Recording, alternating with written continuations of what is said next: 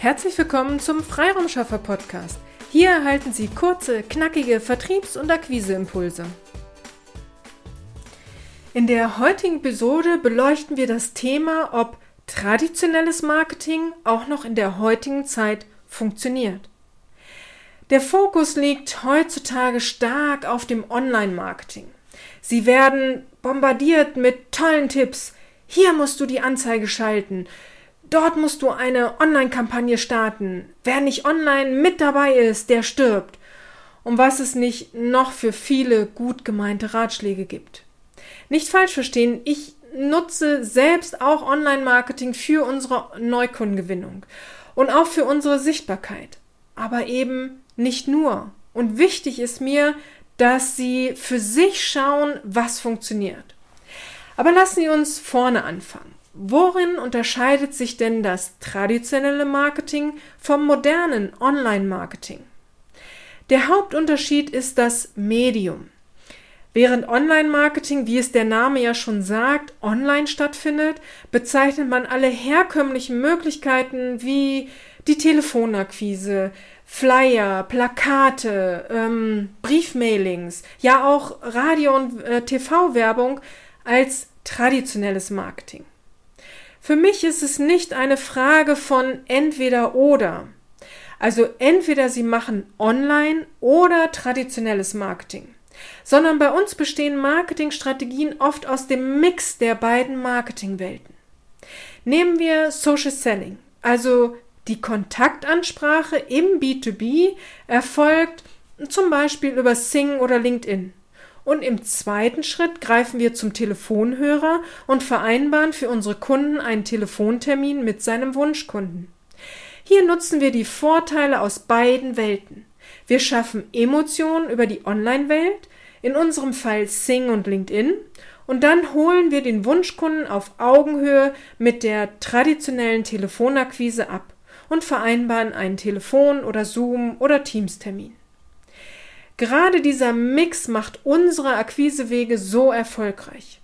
Nur online mit dem Wunschkunden zu kommunizieren, bringt uns nicht unsere erfolgreichen Quoten. Daher greifen wir ab einem bestimmten Punkt in unserer Marketingstrategie zum Hörer und vereinbaren einen Termin.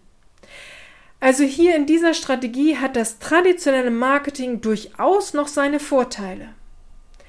Eine andere Möglichkeit, die ich auch öfters in ähm, Kundenprojekten, aber auch bei uns selbst einsetze, ist die Postkarte.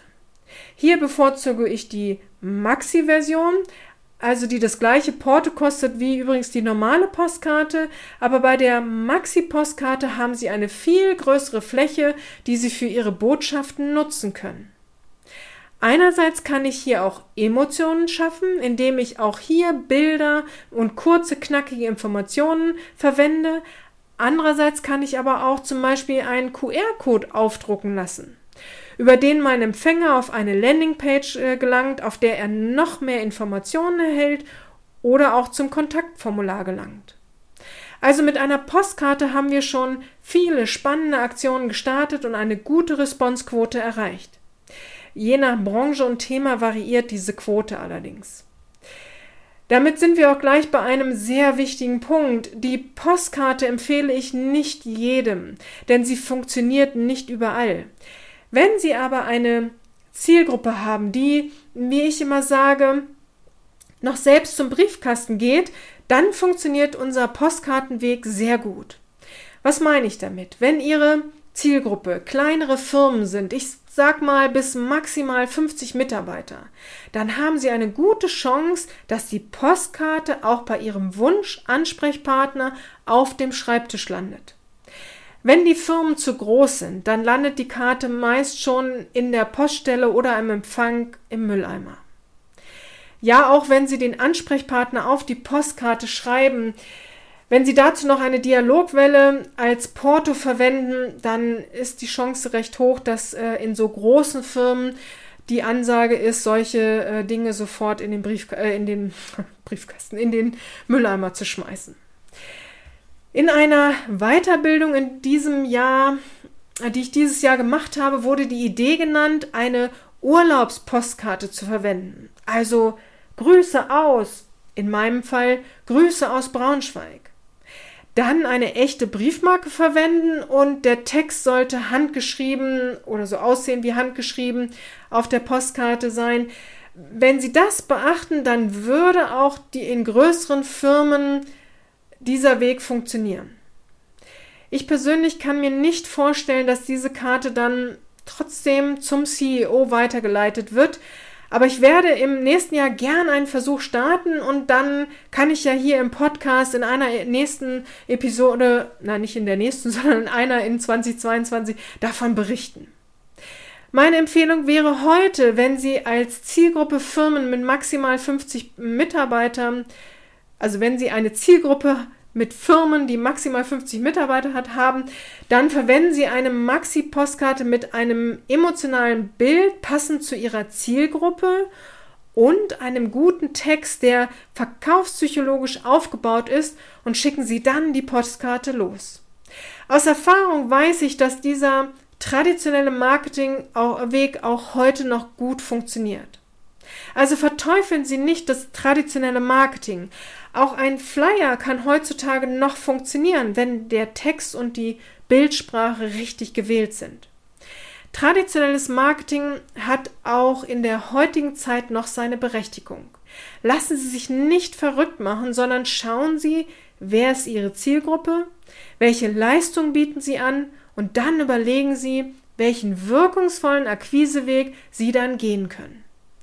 Wenn Sie hier Unterstützung brauchen, kommen Sie jederzeit gern auf uns zu. Einfach eine E-Mail an willkommen at ihre-freiraumschaffer.de und wir schauen gemeinsam, welcher Weg für Sie erfolgreich sein wird und wie wir Sie dabei am besten unterstützen können. Zum Schluss habe ich noch eine Bitte an Sie. Wenn Ihnen diese Episode gefallen hat, dann helfen Sie uns, diesen Podcast noch bekannter zu machen. Teilen Sie diese Episode mit Ihren Freunden, Ihren Geschäftspartnern oder auf Ihren Social-Media-Plattformen. Verlinken Sie uns gern, damit wir es sehen und uns dann bei Ihnen bedanken können. Übrigens, eine Podcast-Episode zu einem bestimmten Thema an einen Kunden oder Geschäftspartner zu senden, kann ein sehr guter Aufhänger sein, wieder ins Gespräch zu kommen. Somit die Akquise wieder zu starten. Wir freuen uns, wenn wir Sie dabei mit unseren Podcast-Episoden unterstützen können. Ich hoffe, ich konnte Sie inspirieren, auch noch einmal über das Thema traditionelles Marketing nachzudenken. Strategie statt Prinzip Hoffnung. Ihre Petra Sierks. Vielen Dank, dass Sie heute mit dabei waren. Wenn Ihnen diese Episode gefallen hat, freuen wir uns, wenn Sie unseren Podcast weiterempfehlen oder einzelne Episoden weiterleiten. Vielen lieben Dank. Wir möchten Sie aber auch gern dazu einladen, wenn Sie Ideen, aber auch Kritik haben, zögern Sie nicht, uns dies mitzuteilen, denn wir machen diesen Podcast für Sie. Wir freuen uns auf Ihr Feedback, Ihre Bewertung bei iTunes und vor allem, wenn Sie unseren Podcast abonnieren und bei der nächsten Episode wieder mit dabei sind. Bis dahin, Ihre Freiraumschaffer.